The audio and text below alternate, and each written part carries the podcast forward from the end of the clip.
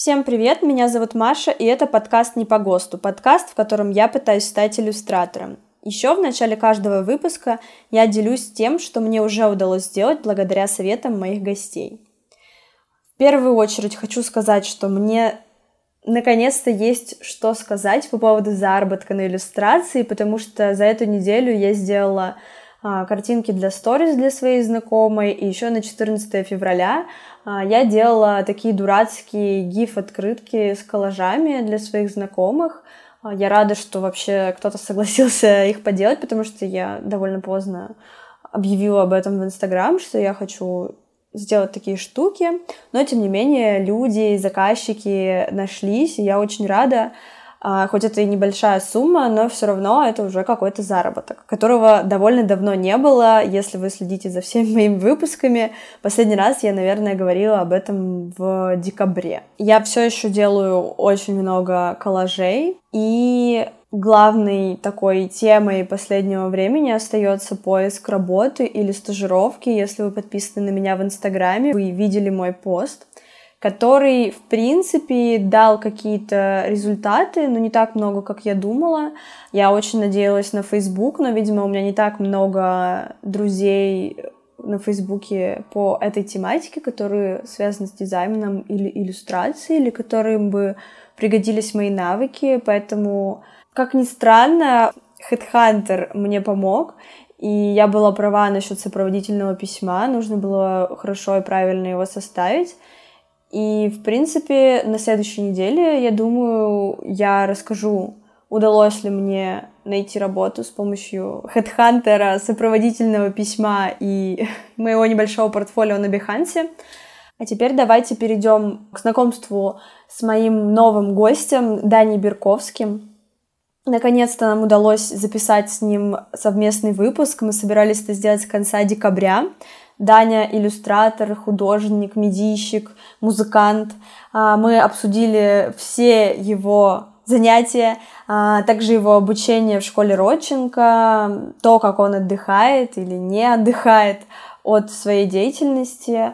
Я, как и любого своего гостя, попросила его дать советы для начинающих иллюстраторов — так что слушайте до конца. Еще хочу сказать, что звук не очень хороший и возможны небольшие помехи. Но я надеюсь, что они не помешают насладиться вам а, нашей беседой. Ставьте звездочки в приложении Apple Podcasts и оставляйте комментарии, если вам нравится подкаст не по ГОСТу, или пишите свое мнение мне в личные сообщения в Telegram или Instagram. Все ссылки в описании выпуска, как обычно. Приятного прослушивания!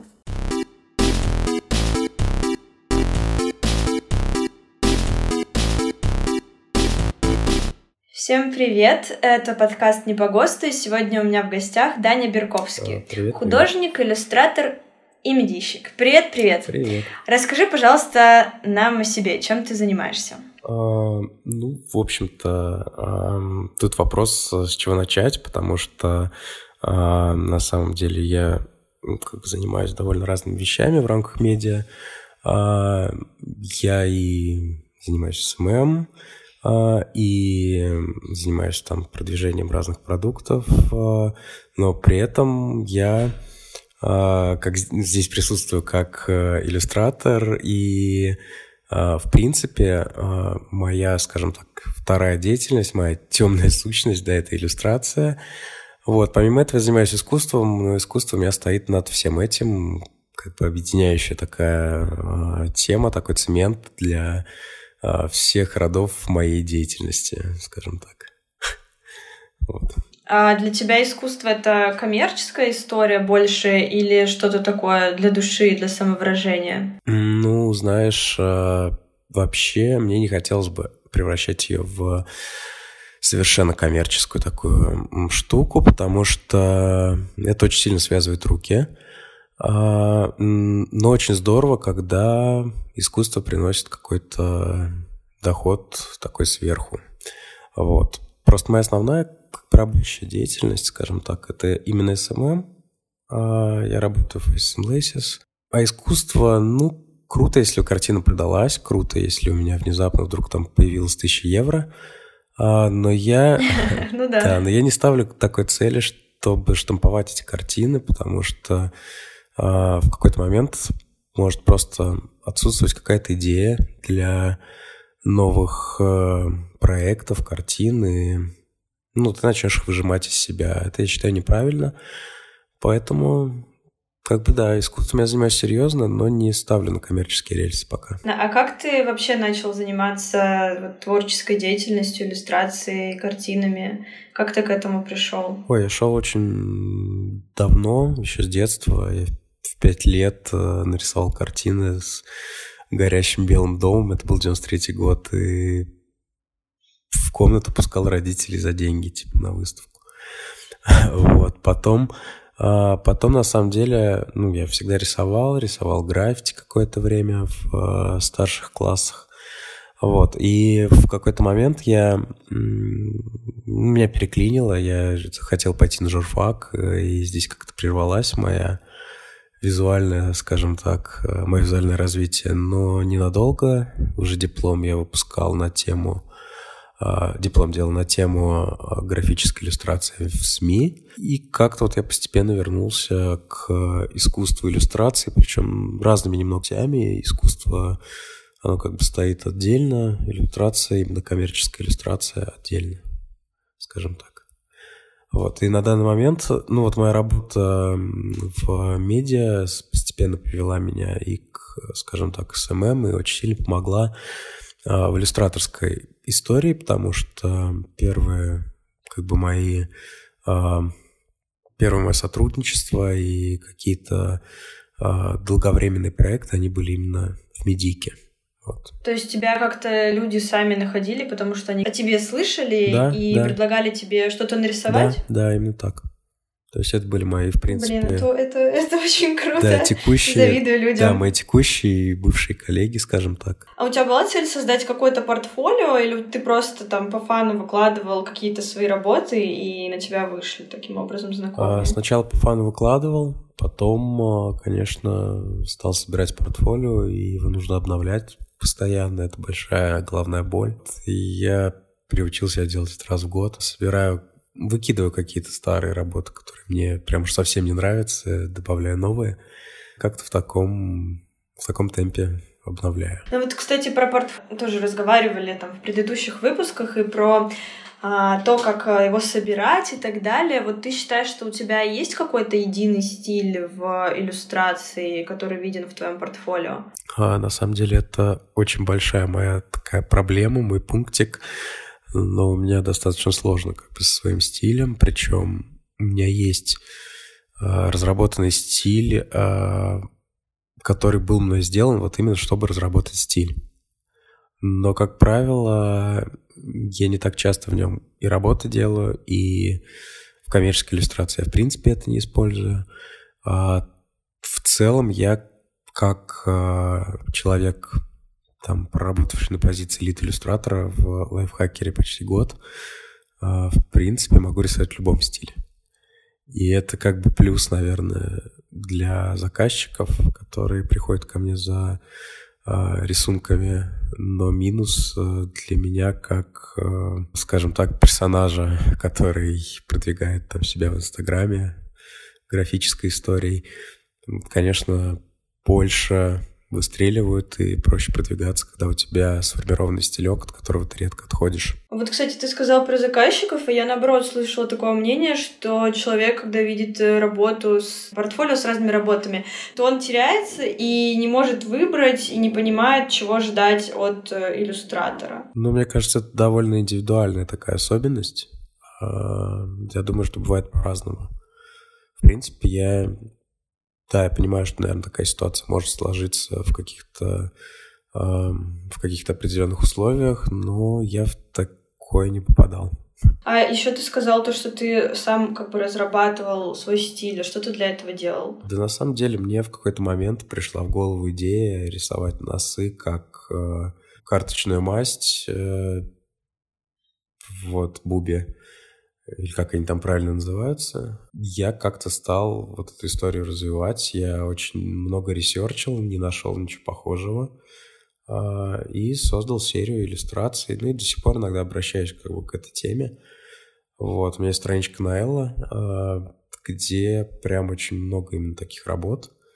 А, они зашли, кстати, американской вот аудитории почему-то. У меня довольно быстро набралось там 2000 подписчиков, что, в принципе, для соцсети довольно неплохо.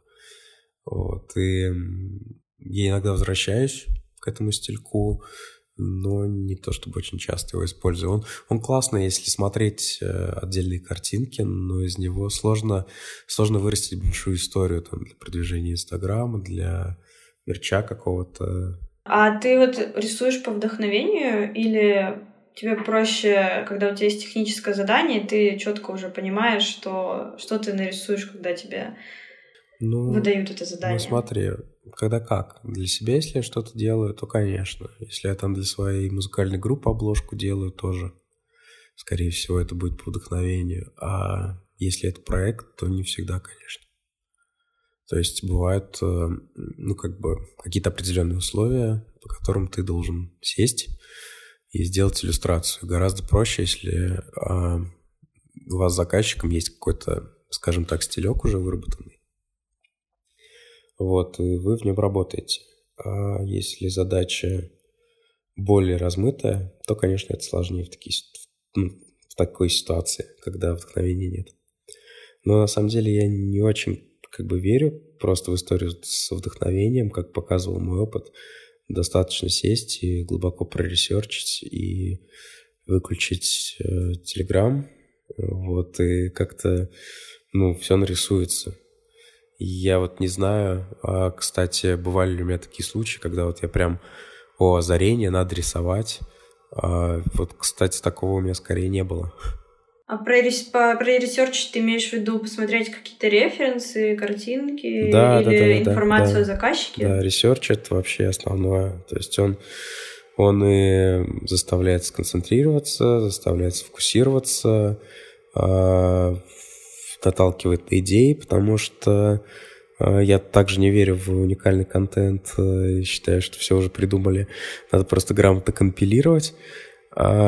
Да, я согласна. Вот, и да, research, research, research.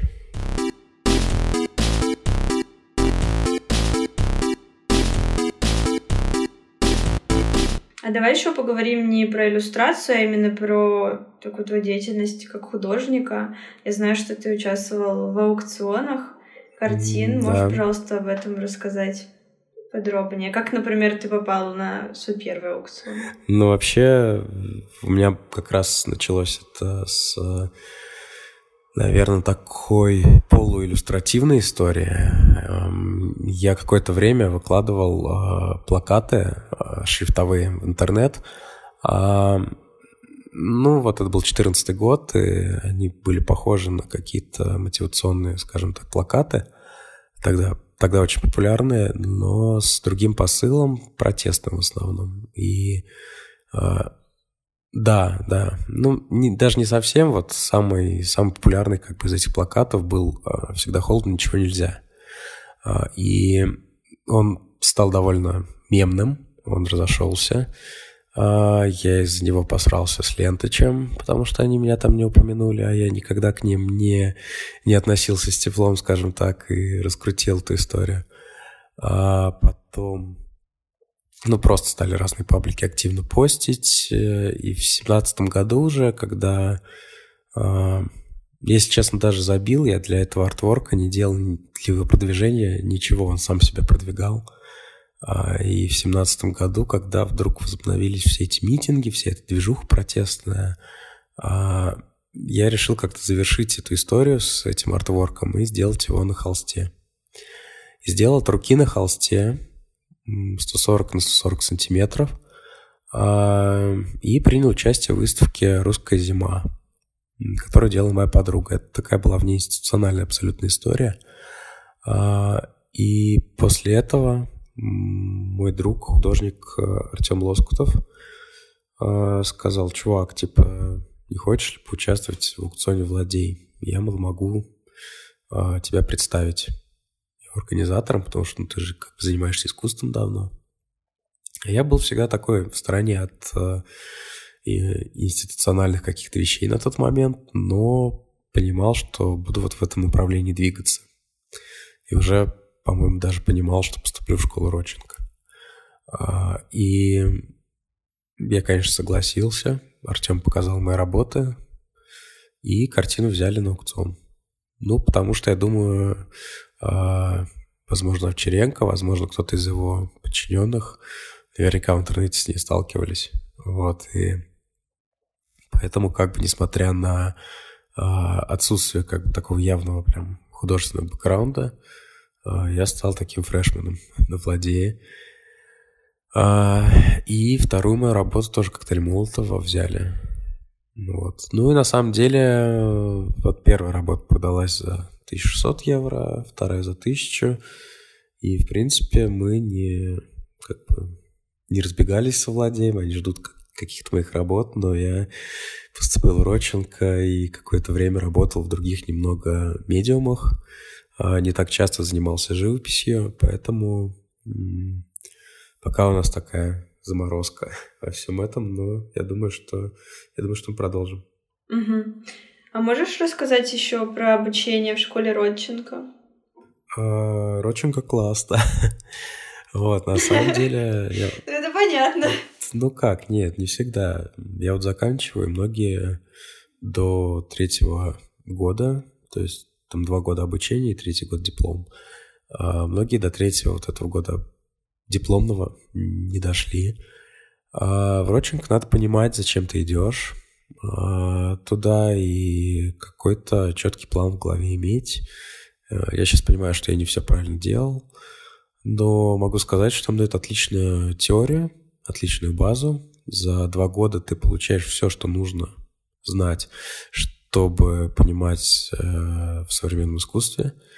И там в общем-то, как в инкубаторе ты растешь как художник.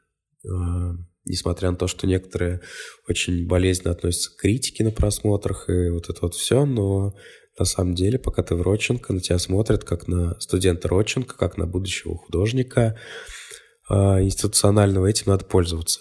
И этим, если честно, пользовался не, не очень много, но всем советую не повторять их ошибок. Вот. А, ну и да, школа Роченко дает э, определенный вес уже в тусовке, э, и гораздо проще именно через нее попасть э, в институцию. Какое вот ты развитие видишь для себя как художник? Какие у тебя планы на будущее? Может быть, не знаю, выставку свою устроить, открыть галерею или еще что-то, что угодно? Э, опять же, у меня, да, у меня такой пунктик по поводу персоналки. Я сейчас готовлю серию работ э, в стилистике, в которой еще не работал. И буду, скорее всего, рассылать их, э, пушить в разные галереи. А, ну, как не разные. Есть, допустим, конкретно какие-то галереи, в которых я хочу выставляться. И... В России или нет? Или не только? Да, в России. А, но как бы не про Россию тоже есть отдельная история. А, у меня есть подруга-кураторка из Штатов, Даша Бадикова. Э, она увезла некоторые мои работы в Штаты. Но это, да, это будет такая типа выставка андеграундного искусства российского. А, пока не знаю, когда она состоится. Вот, э, на самом деле, она, я думаю, состоится раньше моей персоналки. А, но персоналка — это какой-то для меня сейчас маячок, к которому я иду. А, и я думаю, что в ближайший, может быть, год я это как-то реализую. А помимо картин ты делаешь еще что-то, например, какие-то перформансы? Да, и объекты, и перформансы. Но перформансы, наверное, в прошлом как-то я, у меня не срослось с этим, потому что нужно очень много для подготовки и а, нужны люди, потому что в одиночку... Ну вот мне, мне не приходило там таких гениальных идей, как Павленскому, чтобы в одиночку реализовать все. Мне нужны люди, а людьми сложно управлять, если у тебя нет финансов. А, по крайней мере, пока у меня нет а, достаточного количества свободных финансов для перформансов, я ими не, не буду заниматься, наверное. Вот. А так объекты, да, разные объекты я создаю. Вот. Я буду, кстати, для диплома в Роченко создавать кроссовки. А, а так, в принципе, работаю с инсталляциями, с 3D-печатью. Вот. Но живопись, она на самом деле довольно универсальна а, и транспортабельна. И как бы не будем а, а, не будем лицемерами, она продается лучше всего. Поэтому живопись э, все-таки здесь стоит на первом месте. Живопись проще продать не только покупателю и коллекционеру искусства, но и куратору выставки. Поэтому основной акцент я делаю на ней пока.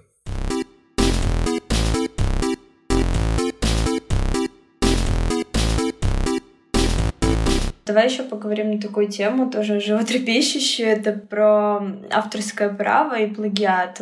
Ты сталкивался на своей практике, например, когда тебя обвиняли в том, что ты украл чью-то идею, или у тебя украли какую-то идею или работу? Ну, как я говорил, я вот один раз э, вздорил с э, Ленточем за отсутствие упоминания меня. И вот в, в искусстве, кстати, ничего подобного не было. А в дизайне и иллюстрации, да. Вот этот э, плакат «Всегда холодно, ничего нельзя». Брали еще какие-то чуваки э, для печати на одежде. Мне недружественные, потому что друзьям, в принципе, я разрешаю. И Бердянская печатает, э, и магазин философии печатает. Вот это были совершенно какие-то левые чуваки из, из интернета. Э, но они достаточно быстро изъяли из продажи эти футболки и большого конфликта не было.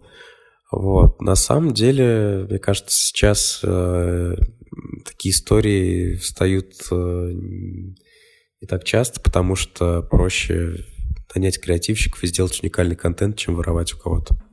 Ну, я думаю, то, что сейчас больше на это как-то внимание даже обращают.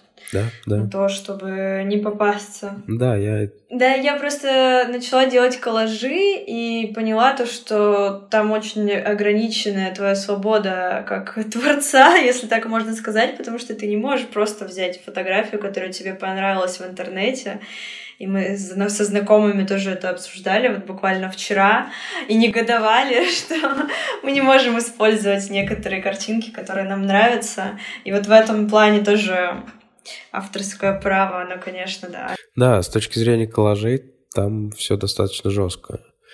А с точки зрения искусства иллюстрации, ну, не нужно использовать чужих героев. А в остальном, ну, если что-то совсем классное придумал, наверное, лучше запатентовать, но я еще не заморачивался прям такими штуками. Вот, возможно, когда-нибудь Просто, да, тоже еще в иллюстрации то, что сейчас, например, есть какие-то тренды, и многие люди рисуют, э, не знаю, там что-то на тему экологии, и, возможно, у них могут просто совпасть идеи, допустим, и это не будет плагиатом, это будет просто идея, которая пришла двум людям одновременно в голову. Здесь чуть-чуть проще в этом смысле, наверное. У тебя есть какой-нибудь плохой опыт, например, с заказчиками коммерческими какими-то на иллюстрации или что-то такое, когда, не знаю, тебе кинули или кому-то не понравилась твоя работа? Да вот на самом деле тоже с такими прям жесткими историями я не сталкивался. Вот. Были какие-то там много правок и прочее, да, но прям накидал и не попадал, опять же, потому что я чаще всего работал с теми, кого я знаю. А ты работаешь по договору? А, когда как, тоже всегда по-разному. То есть тебе, ну, а тебе, у тебя он есть собственный или тебе обычно заказчики его предоставляют? Слушай, ну, как бы каждый раз тоже по-разному, в основном заказчики. Вот. То есть с моей стороны инициатива такая редкая. Понятно. А еще тоже одна животрепещущая для меня тема. А, я не хочу знать конкретные цифры, мне просто интересно, как ты ставишь цену на свою работу именно вот в иллюстрации? Тоже зависит от, э, скажем так, времени, которое я трачу. И вот объемов работы, вот прорисовка, вот это все. Ну, грубо говоря, для каких-то крутых ребят, там типа э, вот сейчас фестиваль не виновата, вроде как попросили у меня артворки. Конечно, я делаю бесплатно. А для заказчиков, ну, все зависит от э, именно объемов. От прорисовки, от времени, от деталей, от количества правок. Вот. Ну, там, грубо говоря, от, от, от тысячи рублей и до бесконечности. А ты смотришь как-то на, не знаю, на рынок иллюстрации, чтобы там не занизить цену, посмотреть, кто сколько берет за это, или может там поменьше, побольше взять, или ты только на свои ощущения ориентируешься в этом вопросе? Ну, в целом рынок иллюстрации, он только формируется. Поэтому все-таки скорее на свои. А у тебя не было такого, чтобы ты назвал цену и кто-то слился, потому что слишком высокая Да, цена? бывало, конечно, да. Ну, как бы что поделать. То есть Ну такое, да, да, это Просто нормально. забавно, да. что я даже я попала в эту, в эту историю, хотя я называла маленькую цену, мне до сих пор обидно. Я уже неделю расстраиваюсь из-за этого. Мгм. Это просто, да, тема денег, она, конечно, интересно влияет на работу человека, ну, которому не платят зарплату раз в месяц или два раза в месяц э, его компания, который должен сам назначать. У тебя столько проектов, как ты от них от всех отдыхаешь? Ну, никак на самом деле. Я всегда говорю... Меняешь просто деятельность? Да, да, да. То есть только так. Вот, потому что, ну, как тебе сказать, эм, сейчас очень много информации, очень быстро все меняется, и чтобы э, не утонуть во всем этом, нужно все время как бы плыть, плыть, что-то делать. Вот. Поэтому иного пути нет, отдохну на том свете. Очень грустно. Да нет, нормально.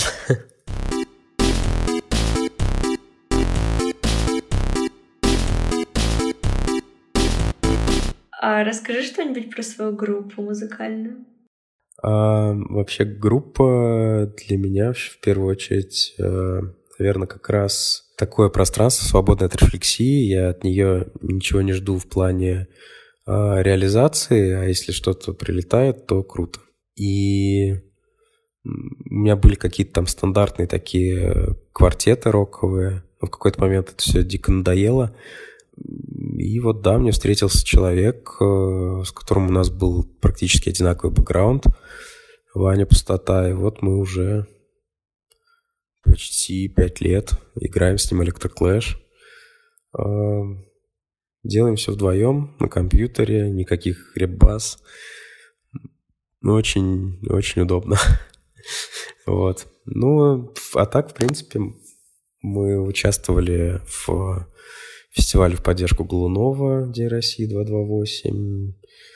Участвовали, опять же, в фестивале «Не виноват» в поддержку жертв насилия. И мы такая идеологически а, а, окрашенная, конечно, наверное, группа, но на самом деле мы просто делаем, что нравится. Это здорово. Я думаю, как раз это и помогает, наверное, дол- дольше сохраняться группе. Э, Думаю, да. Ну и плюс двум людям всегда проще договориться, чем четырем. Ну да, это тоже правда. Это опять же про работу. У тебя есть какие-то, ну, в смысле, у тебя даже если их нет, тебе придется их сказать, потому что в этом концепция подкаста. Советы для начинающих иллюстраторов, художников, для меня, возможно. Да, есть, есть, есть. Давай, я с удовольствием их послушаю. Нужно поменьше рефлексировать над э, контентом, над идеей.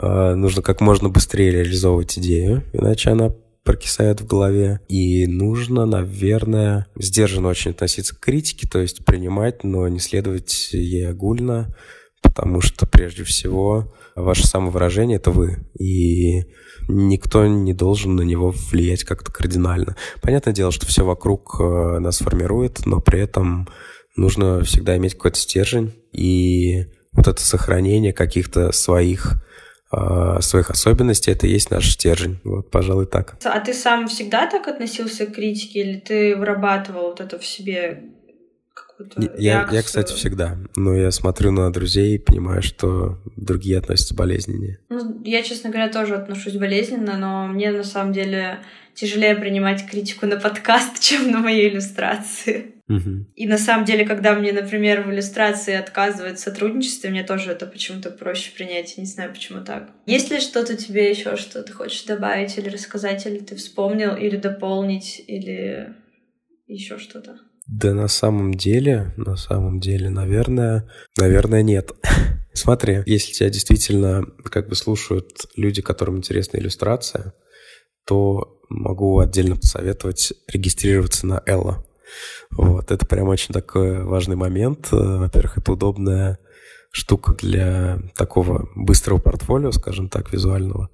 Во-вторых, это продвижение на зарубежные рынки. Я советую это всем, в принципе, иллюстраторам, поэтому, наверное, я вот скажу про это, да. А ты на Бихансе не выкладываешь свои работы? Нет, как-то у меня с ними не срослось. А Элла, Элла наше все. Хорошо, спасибо. Обязательно надо зарегистрироваться. Я еще хотела спросить у тебя, может быть, про твою какую-то любимую работу или, ну, вообще в рамках иллюстрации или творчества, в принципе? Может быть, у тебя есть какой-то проект? Скажу банальную вещь, э, лучше не нарисовано, но в целом я вот сотрудничаю с, с изданием Код, это за Код Медиа, и все, что мы делаем в рамках кода, мне нравится. Я делаю там все иллюстрации, и это вот это хорошо. Я думаю, что на этой ноте можно закончить. Окей, окей. Спасибо Тебе большое спасибо. за интервью. Пока-пока. Пока-пока.